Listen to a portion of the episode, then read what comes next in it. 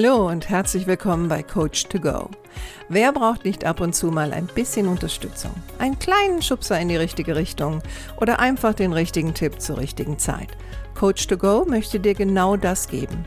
Und ich bin Heike Beck-Kobau und seit über 25 Jahren berate und begleite ich Menschen als Coach, Autorin und Mediatorin. Und ich würde mich sehr freuen, wenn ich auch dein Wegbegleiter sein darf. Mein heutiges Thema lautet die tragische Selbstüberschätzung weiblicher Führungskräfte. In der letzten Woche hatte ja ich eine Folge gemacht, die hieß ja Hilfe, mein Chef ist größenwahnsinnig. Und da ging es ja um die Selbstüberschätzung männlicher Führungskräfte. Und da hatte ich schon angedeutet, dass ich wahrscheinlich auch eine Folge machen werde über weibliche Führungskräfte.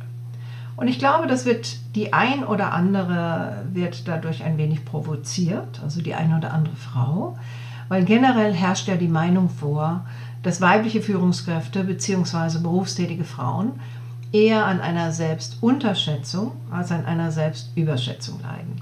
Und das sehe ich ehrlich gesagt anders.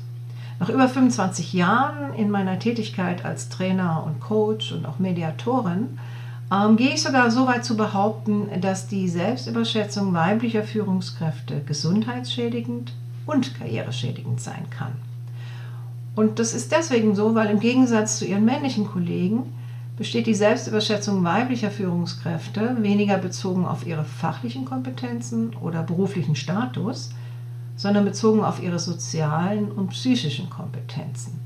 Und das schmerzt dann auch manche Frauen, weil ja gerade diese Aspekte ganz besonders weiblichen Führungskräften zugeordnet werden. Ne? Dass die besonders sozial sind, dass sie sehr empathiefähig sind, dass sie auf Menschen zugehen können und so weiter. Aber was genau meine ich denn jetzt? Also wo überschätzen diese Frauen sich? Und Punkt 1, der mir immer wieder begegnet ist, dass viele Frauen anscheinend die Idee haben, dass wenn sie nur genug leisten, dann werden sie Karriere machen. Also sie überschätzen den Wert von Leistung. Wobei ich jetzt an diesem Punkt nicht sagen möchte, ne, du sollst nichts tun. Aber diese Frauen leisten viel, sind oft auch sehr kompetent, reden aber nicht darüber und hoffen, dass jemand anders, besonders ihr Vorgesetzter, ähm, das bemerken wird und sie dadurch alleine schon Karriere machen. Und sie unterschätzen den Wert von Eigen-PR also vor vielen Jahren hatte eine Kollegin von mir, eine sehr bekannte Trainerin namens Sabine Askodom, manche von euch werden die kennen, äh, die hat schon sehr, sehr viele Bücher geschrieben und hält ja auch immer wieder Vorträge. Und die hat schon vor Jahren ein Buch geschrieben, das hieß Eigen-PR stimmt. Und da hat sie schon propagiert, es reicht nicht nur Leistung zu zeigen, man muss auch an entsprechenden Stellen darüber reden. Und das widerstrebt ja vielen Frauen. Aber tue Gutes und rede darüber, ist in dem Fall auch eine Möglichkeit, anderen zu zeigen, ich habe da auch was geschafft. Ja, und nicht enttäuscht darüber zu sein, wenn ansonsten keiner merkt, wie viel ich eigentlich mache. Punkt Nummer zwei. Wir Frauen sind ja bekannt dafür, dass wir angeblich gut kommunizieren. Und meine Erfahrung ist, ja, wir Frauen kommunizieren ziemlich viel, aber manchmal oder sehr oft sogar zu viel. Und gerade als Führungskraft ähm, ist es wichtig, öfter mal auf den Punkt zu kommen. Ja?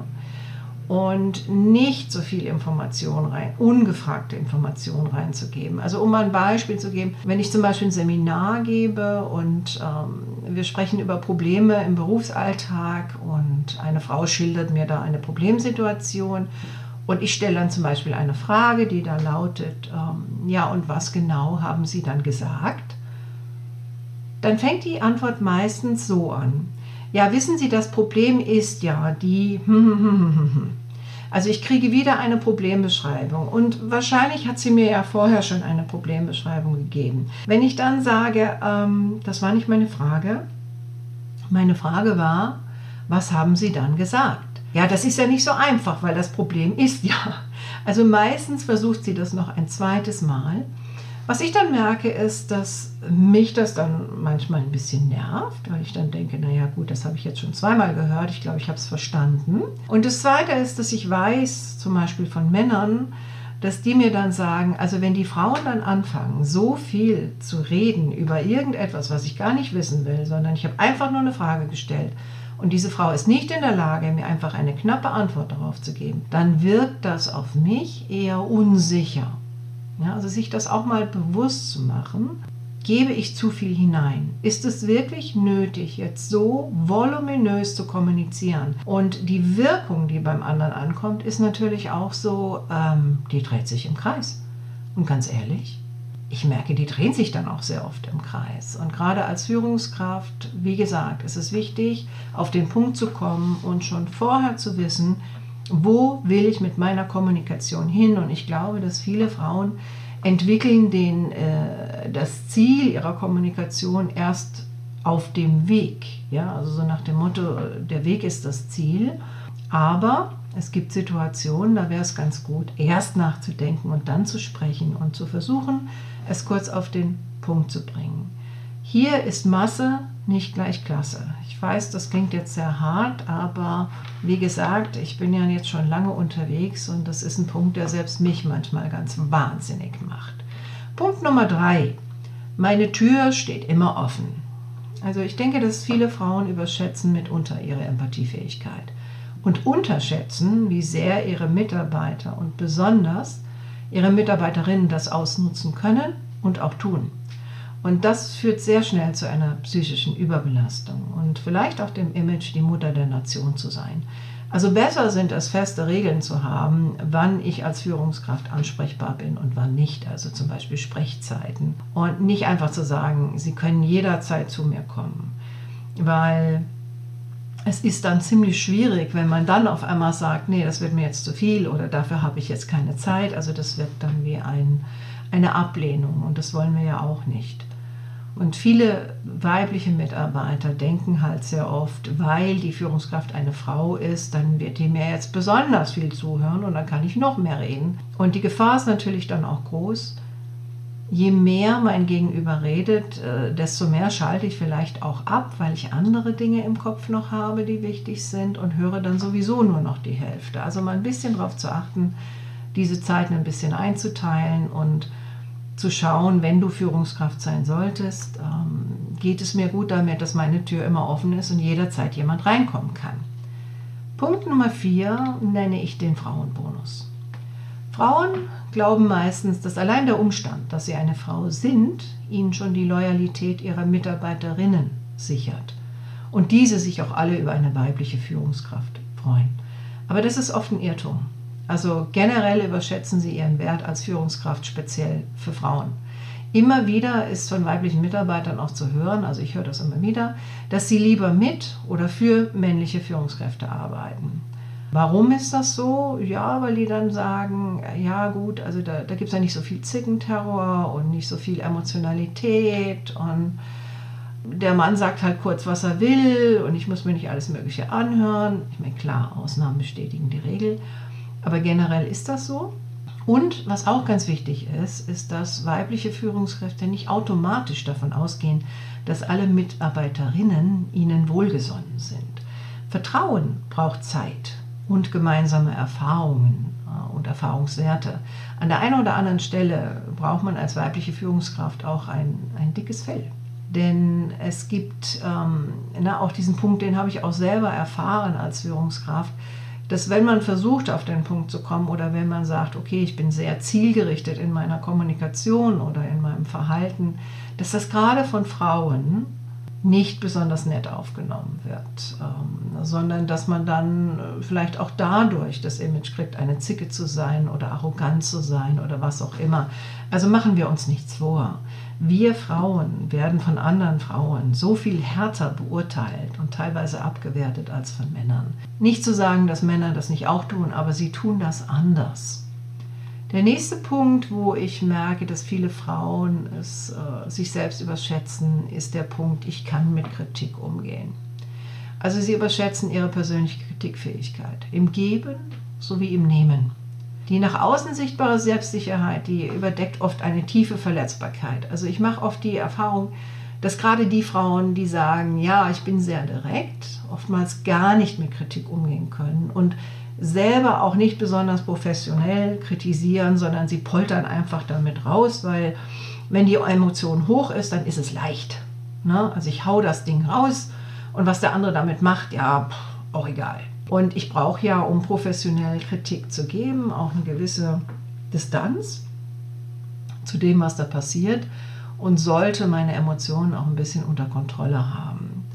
Konflikte und Kritiksituationen gehören einfach zum Führungsalltag und gerade weibliche Führungskräfte tun gut daran, sich entsprechende Kompetenzen anzueignen. Wobei ich die Erfahrung gemacht habe, dass viele auch nicht mit Kritik umgehen können, weil sie einfach ähm, ein Selbstbild haben, das entspricht vielleicht nicht ganz der Realität. Ja, also Selbstbild oder sage ich mal besser, sie haben ein Idealbild. Und ihr Idealbild heißt, ich muss perfekt sein, ich muss alles richtig machen. Und wenn jetzt jemand kommt und etwas kritisiert, dann kratzt das natürlich an diesem Idealbild und sie haben keine Möglichkeit, richtig damit umzugehen, weil auch selbst als Führungskräfte es viele gibt, die halt äh, nicht so ein stabiles Selbstwertgefühl haben Gleichzeitig ist es aber so, meiner Meinung nach, und das kann ich jetzt nach meinen langjährigen Erfahrungen auch wirklich so sagen, meiner Meinung nach äh, sind Konfliktmanagementkompetenzen mit die wichtigsten, die eine Führungskraft haben kann. Also keine Angst zu haben vor Konflikten, professionell damit umzugehen, Kritik geben zu können und Kritik auch empfangen zu können und natürlich das auch nicht mit nach Hause zu nehmen, sondern eine gewisse professionelle Distanz auch dazu zu haben, um dann auch gut damit umgehen zu können.